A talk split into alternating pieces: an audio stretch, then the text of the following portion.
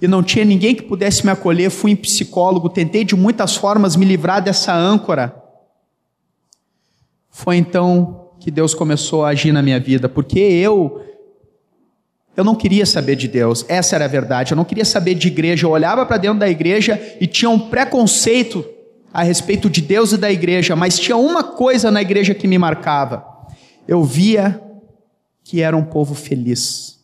Eu, quando ia usar droga, eu passava por uma vila e lá tinha um monte de cristãos ali reunidos louvando ao Senhor, e eu olhava para eles, ele, eu tinha muito mais do que eles aos olhos humanos para ser feliz, e eles cheios de alegria e eu cheio de tristeza. E eu me perguntava como que isso pode acontecer? E aquilo já ia mexendo no meu coração. Minha mãe foi por muitos anos líder de casa de candomblé. Por parte da minha mãe, eu tive tios que foram ladrão de carro forte, meus primos tudo envolvido com drogas. Eu tinha todo um caminho preparado para que eu me envolvesse de forma mais pesada. Até que o evangelho entrou na nossa família e rompeu com todas as trevas.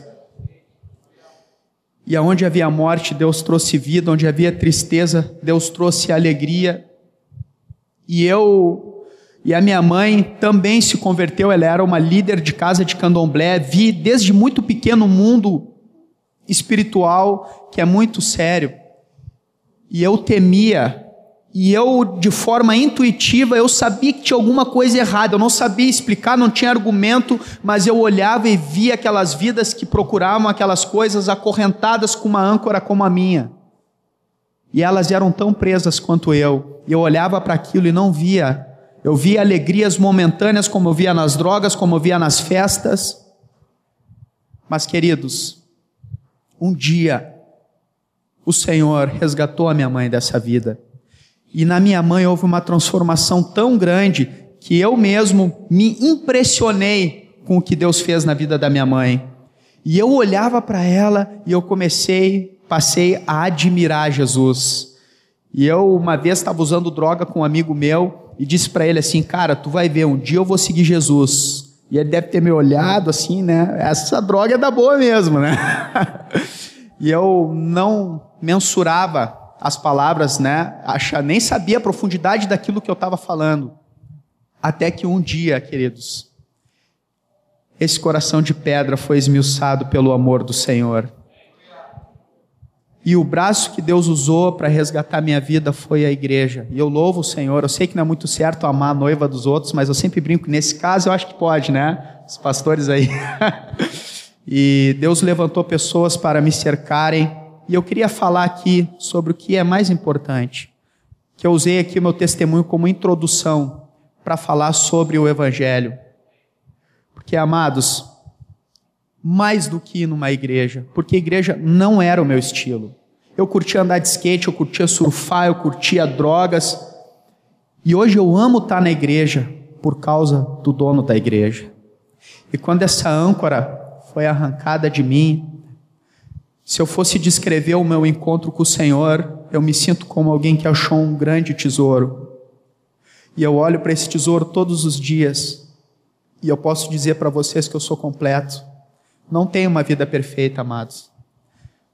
Mas eu achei o tesouro que me completou, porque no coração do homem existe um vazio do tamanho de Deus. E eu temo porque hoje muitos buscam a Deus como um acessório. Queridos, Deus não é um acessório. Pode ser que tenham pessoas que frequentam a igreja, mas nunca conheceram o Senhor da igreja.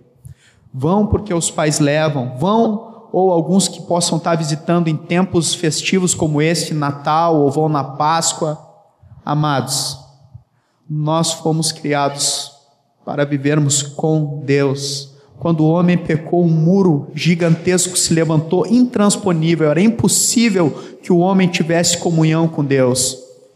E o pecado corrompeu, endureceu o coração do homem de tal maneira que, se Deus não operar, o homem não se converte nós não fazemos noção da dimensão do chamado que Deus, da vida que Deus nos chama para viver. Essa riqueza, a alegria é a marca do cristão. Paulo, num determinado momento do seu ministério, diz assim para os irmãos: como enganadores e sendo verdadeiros, como desconhecido, entretanto bem conhecidos, como se estivéssemos morrendo, e contudo eis que vivemos, castigados, porém não mortos, entristecido, porém sempre alegres, pobres, mas enriquecendo a muitos, nada tendo, mas possuindo tudo. Amados, Paulo tinha uma visão muito clara, não só da onde Deus tinha tirado ele, mas para onde Deus estava encaminhando ele. Porque o pecado acorrentou o homem e separou o homem de Deus. Nunca na história de Deus houve um rompimento dessa forma daquilo que Deus tinha sonhado, planejado, amado. Como tu criar um filho, esse filho um dia se rebelar contra ti. Essa foi a rebelião do homem para com Deus. Mas, queridos, Deus não desistiu do seu propósito. Jesus não foi um coitado injustiçado naquela cruz, ele abraçou aquela cruz olhando para a nossa miséria, porque nós não tínhamos condições, nós estávamos ancorados no pecado, na ruína, e hoje o homem muitas vezes não teme o que tem por trás do pecado. O pecado ele é bom, por isso, muitos são levados pelo engano do pecado, permitem mistura nas suas vidas, misturam Deus com o mundo, porque acham que Jesus não é suficiente. Isso é mentira. Jesus é plenamente suficiente, queridos. Eu, quando eu olho para o mundo e olho para onde Deus me colocou, numa família onde Ele é o Senhor, eu vou ter uma vida eterna com Ele para sempre, queridos. Eu acho que a Bíblia usa a palavra gozo porque felicidade não é suficiente para descrever a alegria que o cristão tem quando se converte ao Senhor. Eu digo que só tenho um arrependimento na minha vida depois que eu me converti, de não ter me convertido antes. Esse é o único arrependimento, de ter sido tão duro em abrir o meu coração, porque se eu soubesse que era tão maravilhoso andar com Deus, amados, eu já tinha muito tempo me convertido. E quando esse muro se levantou, a humanidade se corrompeu. E aqui eu estou dando um resumo, amados, porque todos nós já temos sido, glória a Deus, ensinados nessas coisas. Aqueles que estão nos visitando, eles, muitas vezes hoje as pessoas sabem que são pecadoras, sabem que erram, mas elas simplesmente ficam numa falsa segurança, achando que está tudo bem no pecado, porque tem uma, muitas vezes uma segurança financeira, uma segurança na família, num amor humano, mas querido, a vida pode dar uma reviravolta. Hoje tu pode ter uma segurança, mas eu quero dizer que ela não é sólida. Só existe uma rocha que nunca se abala, e essa rocha é Jesus. Queridos, nunca na história da humanidade alguém confiou no Senhor e foi decepcionado. Deus honra com a sua palavra. E Ele vai honrar com essa palavra na tua vida. Deus nos chama, amados. E quando Jesus veio na terra, uma grande ira nos esperava, uma condenação que tem por trás do pecado nos esperava. E Jesus se interpôs, abraçando aquela cruz, olhando para a nossa miséria, porque nos amou, que motivou a Deus a dar o seu filho, queridos. Isso é muito forte. Porque a palavra diz em Romanos que dificilmente alguém morreria por um justo, porque pode ser que por um bom alguém se anime a morrer, mas Deus prova o seu próprio amor para conosco pelo fato de ter Cristo morrido por nós, sendo nós ainda pecadores. Nós desprezávamos a Deus na nossa vida. Eu desprezei o Senhor. Eu vim para Jesus de mãos e bolsos vazios. Eu era uma pessoa que provavelmente vocês não iam nem querer me convidar para ir na casa de vocês. E Deus fez nova todas as coisas. Por isso é com muita alegria, amados, que eu estou aqui dando meu testemunho daquilo que Deus fez na minha vida. E queridos, quando Jesus morreu na cruz, ele não ficou preso na morte, porque esse que foi pregado entre os homens, crido no mundo, ele ressuscitou do que nós somos testemunhas, e ele foi recebido na glória, e ele vive. E a maior alegria que eu tenho não é porque muitos de nós sabemos que existem muitas religiões que seguem pessoas que morreram, mas nós seguimos alguém que está vivo. Queridos, Jesus ressuscitou. É viva a nossa esperança. A minha âncora agora está no céu, amados, na rocha que jamais abala. E Jesus suportou não só a injustiça dos homens, porque Jesus foi o único ser puro e santo que já pisou nessa terra. Amados, eu não consigo nem conceber nos meus pensamentos o que é uma pessoa não pecar, nem em pensamento, sendo tentado em todas as coisas por amor. Jesus não pecou porque ele era Deus, porque ele também era homem e muito homem. Ele não pecou porque ele amava o Pai. Ele sabia quem era o Pai e ele veio nos revelar o Pai. E quando Jesus ora, porque no Antigo Testamento, as pessoas quando oravam, os judeus, se tu for conversar com um judeu ortodoxo, ele nem sequer cita o nome de Deus, tamanho peso de glória que esse nome carrega, Yahvé, o nome impronunciável. Eles não citam esse nome, amados. E aí os discípulos chegam para Jesus, mestre, ensina-nos a orar. Naquele tempo, sabe como é que eles oravam? Deus Todo-Poderoso, Senhor do céu e da terra, como alguém simplesmente distante. E aí Jesus olha para ele e diz: Pai nosso, Pai nosso, amados, que privilégio que nós temos. Veja quão grande amor nos concedeu o Pai de sermos chamados seus filhos. Nós que a Bíblia testifica, e eu sei que isso é forte, mas a Bíblia diz que nós éramos inimigos por natureza. Quando eu olho, eu tive uma boa educação, meus pais me amaram. No entanto, virei numa criatura terrível, porque a minha própria natureza me levou a isso. Estava dentro de mim. Uma criança, nós vemos sempre esse exemplo, é muito fácil de tu perceber isso. Mas nós não éramos simplesmente criaturas terríveis, mas nós ofendíamos a Deus. Mas Jesus nos amou, amados. E quando a palavra diz que um filho vos nasceu, nasceu para vocês. E desde os profetas antigos, o Senhor apontava que ia enviar um Salvador para o mundo, que ia ter esperança. E quando veio um dos últimos dos profetas, João Batista, que ele chegou na terra, ele veio com uma mensagem: Arrependei-vos e crede no Evangelho. Simples, amados. E Jesus, em Marcos 1, 14, quando começa a pregar, e eu creio que devia ter muita alegria no coração de Jesus e olhar para todos os perdidos e ele abrindo um novo e vivo caminho de volta, arrancando a âncora de todos aqueles que se arrependessem, ele começa bradando: arrependei-vos e crede no Evangelho. Por isso, queridos, a resposta de Deus nós não damos apenas com palavras, nós damos com a nossa vida.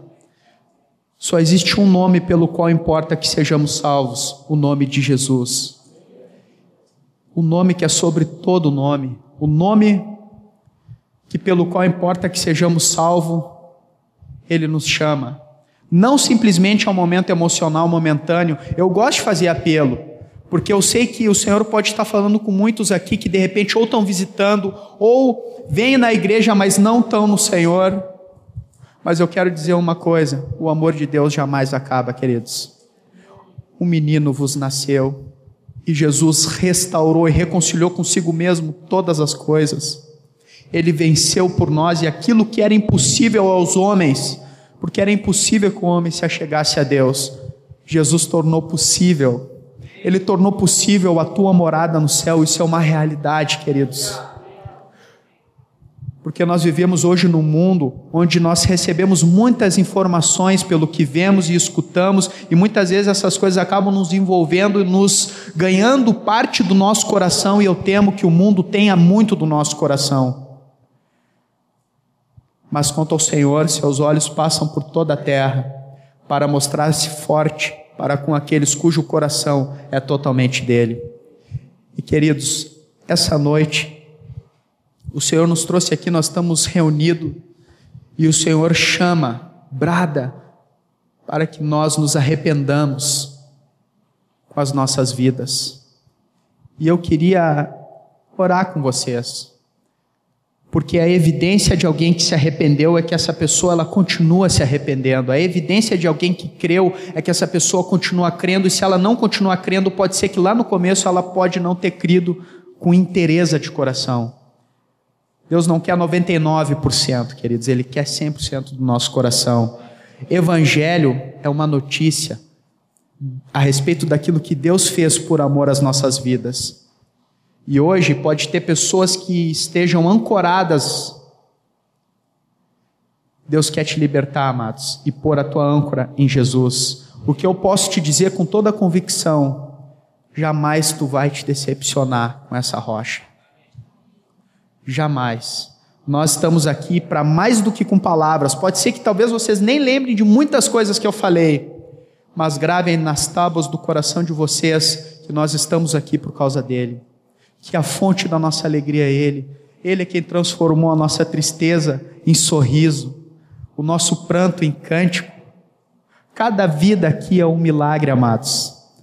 E para mim, esse é o milagre mais fantástico, porque na minha opinião, a salvação ela é mais fantástica que a criação, porque na criação Deus pegou nada e fez tudo. Na salvação Deus pegou algo que estava estragado e fez novo. Deus quer fazer nova todas as coisas. E eu queria fazer um apelo aqui, me colocando junto nesse apelo, porque eu quero, Senhor, eu quero mais de Jesus, eu quero me lançar sem medida e me converter o meu coração de novo a Ele. E eu queria chamar aqui na frente, mas queridos, nós vamos estar aqui louvando o Senhor, e eu temo que esse tempo se torne um leviano. Queridos, tratem isso como um convite do Senhor. Não deem bola para o que a pessoa do lado vai pensar, não fiquem envergonhados de qualquer coisa, porque Deus conhece o nosso coração. Ele, nessa noite, quer te levar a viver a maravilha de andar com Ele, experimentar os rios de água viva. E queridos, quando nós nos arrependemos, nós temos seguro da parte de Deus o perdão. Quando eu olho para cada rosto aqui, e realmente é um privilégio tu olhar aqui para cada rosto, porque Deus sonhou com cada vida. Eu me sinto aqui por dentro exultante, porque palavras é limitadas, não tem como tu descrever a Deus com palavras. Mas, amados, eu sei que o Senhor pode estar tocando no coração de cada um aqui. Eu queria te convidar a nos prostrarmos e voltarmos o nosso coração ao nosso Criador, voltarmos o nosso coração para o Senhor. Nós nascemos para andar com Deus. Não permita que nada venha tomar o teu coração do Senhor. Deus quer limpar com toda a mistura. Porque, amados, ou nós somos totalmente dele ou não somos dele. Um 100%, 99% de água limpa e 1% de esgoto eu não tomo. Deus quer limpar nossas vidas, amados, as nossas vidas. E eu quero me prostrar junto com vocês, porque eu sei que o Senhor ama vocês, porque ama. O amor é fantástico. A palavra diz que a essência de quem Deus é, um atributo de Deus é o amor. Deus é amor. O amor de Deus, uma das características mais impressionantes quando a Bíblia descreve, é que ele jamais acaba. O amor de Deus jamais acaba. Mas eu pequei de novo, eu me envolvi de novo, queridos. O amor de Deus jamais acaba. Arrepende-te e volta o teu coração para o Senhor. Nós vamos estar aqui louvando o Senhor, cantando. Se o Senhor tocar no teu coração, eu queria te convidar a nós orarmos juntos aqui na frente, para que nós reatemos essa aliança com o Senhor. Amém, amados?